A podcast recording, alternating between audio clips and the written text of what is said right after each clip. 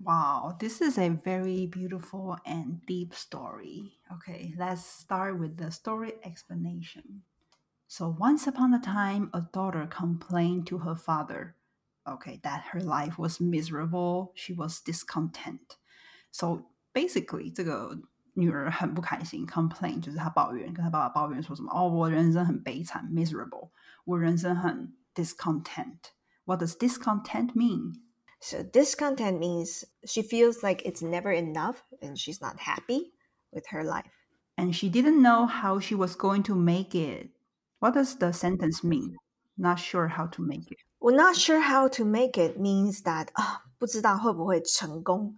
for example, and sometimes it means I don't think the patient is going to make it，就是哦，我觉得他可能活不下来哦，就是有这个意思。The daughter was tired of fighting and struggling all the time, so maybe she's suffering from some mental problem，就是她可能有忧郁啊，或者是 depressed 之类的。她说她很对于要一直去 fighting，然后一直要去 you know like all the struggle，就是一些挣扎，她觉得很累了，很疲乏了。It seemed just as one problem was solved. Another one soon followed. 好，就是这些人生问题是一波未平，一波又起的。But here we see her father, a chef. 这个 chef 就是一个主厨。he took her to the kitchen. 带她来到她的厨房呢，fill three pots with water and place each on the high fire. So here the pots，我们上次我不知道之前有没有跟大家讲过 pots and pan，大家上次应该塔提有教过他的诀窍，对不对？我们说 pots 是生锅，pan 是煎的煎锅，这样 pots and pan is different。 那这个 high fire 很有趣哦，什么叫做 high fire 呢？大火，所以我们不会说 big fire，对不对？可以吗？我们不会，不会说，哎，Can you？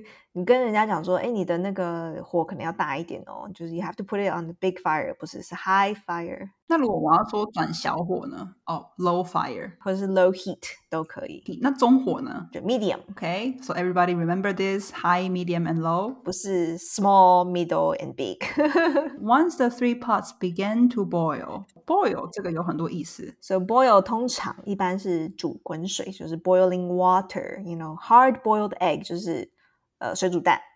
OK，but 如果你把它当成是形容词的话，it can also means you know you're very mad. I'm boiling with anger，就是啊，我心中真的是在沸腾，我真的气爆了，这样子，气爆了，这样子，就是给 boiling。And then he placed potatoes in one pot，然后 eggs in the second pot and ground coffee beans in the third pot。啊，就是一个是煮马铃薯，另外一个是蛋，然后最后呢就是 ground coffee beans 在第三个，就是 ground coffee. So it's not from the ground, right? that would be very disgusting and dirty, right? 就是从地上捡起来的那个咖啡豆。No, no, no. Ground coffee is the past tense of grind. 那 grind 这个字是指研磨，所以你说的这个 ground coffee beans 就是研磨的咖啡了。对，所以大家不要就是搞混，然后就是 ground is not the ground you're thinking about. He then lets them sit and boil without saying a word to his daughter，然后就静静的让这些就是水就是滚，然后一句话都不说。OK，那你可以想象啊，这个 daughter 啊，她就 moaned and impatiently waited，就是 you can tell 这个女儿之前就在抱怨一波了，所以现在她又 moaned，就 moan 就是那种咕噜咕噜碎碎念，就是哎呦，这种就是 moan，呻吟这样，哦天哪， 对对对，然后 impatient。就是指很没有耐心的，他在那边等。他就说：“OK，wondering what he was doing。”他说：“哎，爸爸你在干嘛？”And after twenty minutes, he turned off the burners。这边也想要特别提一下，当你说我要把火关掉哦，你不会说 “I want to close the fire”。我跟你保证，超级多人会这样说呀。不行不行，或者是最常听到的是 “Can you close the light？” 呀。 不行，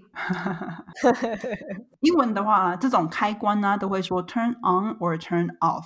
那其实你在这边，你是把你不是把火关掉，你其实是中文我们说没错，把火关掉。可是其实你是把那个火炉关掉，对吧？瓦斯炉啊什么的。所以其实英文会说 the burner。And he took the potatoes out of the pot and placed them in a bowl。他就把马铃薯拿出来放在碗里头，pull the eggs out and place them in a bowl。那又把蛋拿出来。 He then ladled the coffee and placed it in a cup. 好，这是跟前面两个不一样。 Yeah, what does ladled mean? Ladle 就是 in the kitchen. A ladle is like a huge spoon for soup，比如说一个大的汤瓢。 那这边呢，它就变成是一个动词，它就说，哎，把这个咖啡是摇起。哎，是那种有很多小洞洞的那个吗？还是没有没有没有没有，它就是像汤瓢？OK，那那个有很多小洞洞的叫什么啦 strainer。？Strainer。哦，就是我要滤，比如说面条啊什么的，就是 strainer。对，它叫做 strainer。哦、cool。All right, turning to her, he asked, "Daughter, what do you see?" 就哎，女儿，你看到了什么？可以可以应该可以想象了吧？他女儿就只会说哦，potatoes, eggs and coffee。然后对，这这时候我应该觉得我我爸在干嘛？然后就呃，potatoes, eggs and coffee, of course。然后他就 she hastily replied，就是他还是有尊敬他爸爸啦，所以他就但是他草草的，就是 hastily 就是草草的意思。 So the dad he said, "Look closer." 就哎，仔细看，and touch the potatoes. She did and noted that they were soft. 就发现哦，天哪 ，potato 在煮过之后就变软了。And he then asked her to take an egg and break it. After pulling off the shell, she observed the hard-boiled egg. 然后他就说：“哎，那这颗蛋你也把它就是拿出来，然后剥开来，然后看说哦，里面就是一个水煮蛋。”我觉得他这个时候心里 OS 一定觉得很奇怪。到底为什么要我一直看这些东西？对这样子。Finally, he asked her to sip the coffee. sip 这个字呢，就是去啜饮，就这样去哦，喝一下，喝一下这个咖啡，这样子，sipping coffee。And its rich aroma brought a smile to her face。这个 aroma，what does that mean？ The aroma 就是有点像它的那个气香气，但是 we usually use this word describing food or drinks or you know 就是 the smell 啊，这个 aroma 真的 很香，这样 something delicious。 She asked, "Father, what does this mean?" 老爸，你到底在想要表达什么呢？就喝了一口咖啡，比较冷静了以后，他就说：“好啊，那你告诉我这是什么意思？”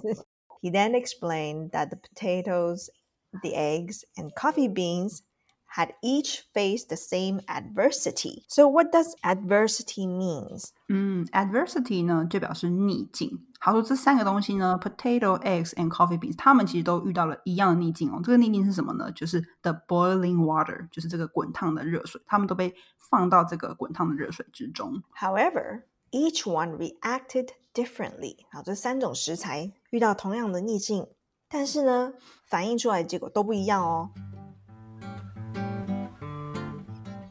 OK，那接下来的三十秒呢，想要请大家帮我们填一个小小的问卷，然后来拿一个非常精美、然后有深度的讲义。那这是一个免费的资源，它跟我们平常的讲义有点不太一样的是，它有一个非常详细的单字解释，还有所有的组织稿。那你在每一句句子里头，你都可以看，就是各个单字解释，然后还有其他的用法，然后还有就是更多的 examples。觉得很棒的就是说，你还可以就是边收听我们的 podcast 边看这个讲义，会学的更多。但是呢，也是希望大家呃拿到这个讲义之后，要记得帮我们填写一个问卷，让我们才可以越变越好哦。The potato when it's strong, hard, and unrelenting. 这个 potato 呢，在放进去之前，大家都知道嘛，马铃薯就是本来就很硬，还没煮之前很硬，然后跟 unrelenting。What does that mean？ It is the opposite of relenting. So relenting means uh, more soft, compassionate, not so strict or harsh. Unrelenting also means inflexible and not admitting to defeat. 就是在这个形容词里面算是有点不屈不挠的意思。不屈不挠的马铃薯。 But in boiling water, it became soft and weak. 诶，在煮过之后，大家都知道吧，马铃薯就变软啦，然后变得松松软软的。 那我们来看，What about the egg? The egg was fragile. So 我们大家都知道，还没煮过的蛋就是很脆弱的，fragile 就是脆弱的，就很容易就破掉了，对吧？So with a thin outer shell protecting its liquid interior，诶，这边大家都可以学这个形容蛋的说法。The thin outer shell 就是它的那个薄薄的蛋壳，然后呢，liquid interior 就是它的液状的这个内部， 就是我们就是那个蛋白啊、蛋黄的地方都是是液状的嘛，水水的。Until it was put in the boiling water, then the inside of the egg became hard. 诶，大家应该都知道，蛋煮过大概七分钟之后就会变成坚硬的水煮蛋。 However, the ground coffee beans were unique。他就说，哎，可是这个研磨咖啡豆就有点不太一样咯，就比较独特哦。After they were exposed to the boiling water， 当他们就是暴露在滚水之后，expose 就是暴露，然后他们呢就变成了什么？They changed the water and created something new，水就变咖啡了。哇他有转过头就会说， ，magic！对啊，然后爸爸就会说，嗯，So which one are you？ When adversity knocks on your door, how do you respond？诶，当逆境来敲你的门的时候，当你遇到逆境的时候，你会怎么回应呢？Are you a potato, an egg, or a coffee bean？ 我觉得这个感觉好像是三种不同个性的人吼。嗯 Potato 就是哎，一开始感觉好像就是那种很坚强，然后呢永远不可能会被打败的人，但是一遇到逆境，他可能就整个。弃械投降。然后，但是呢，但就是有时候就是看似好像很柔弱的、很娇小的人，然后呢，结果没想到遇到逆境的时候变得超级坚强。Coffee Bean 我觉得最厉害了，就是啊，就是因为像“君子入水，随风就远”，又来这句话。没错，我刚刚也要讲这个，就是你 know 它它可以很 flexible，它就是会随着它的环境而演化 evolve 成为一个更新的一个状态。嗯，没错。那所以这个故事呢，我觉得其实在告诉我们说，人生中你的身边会发生很多的事情，我们自己也会遇到很多的事情嘛。但其实这些都不是重点，重点是我们选择如何去反应跟面对这些逆境，或者呢，有时候如果你像咖啡病一样，就会从里面得到更多，或者是可以创造更多。那人生我觉得就是这样不断的学习、接受跟转换。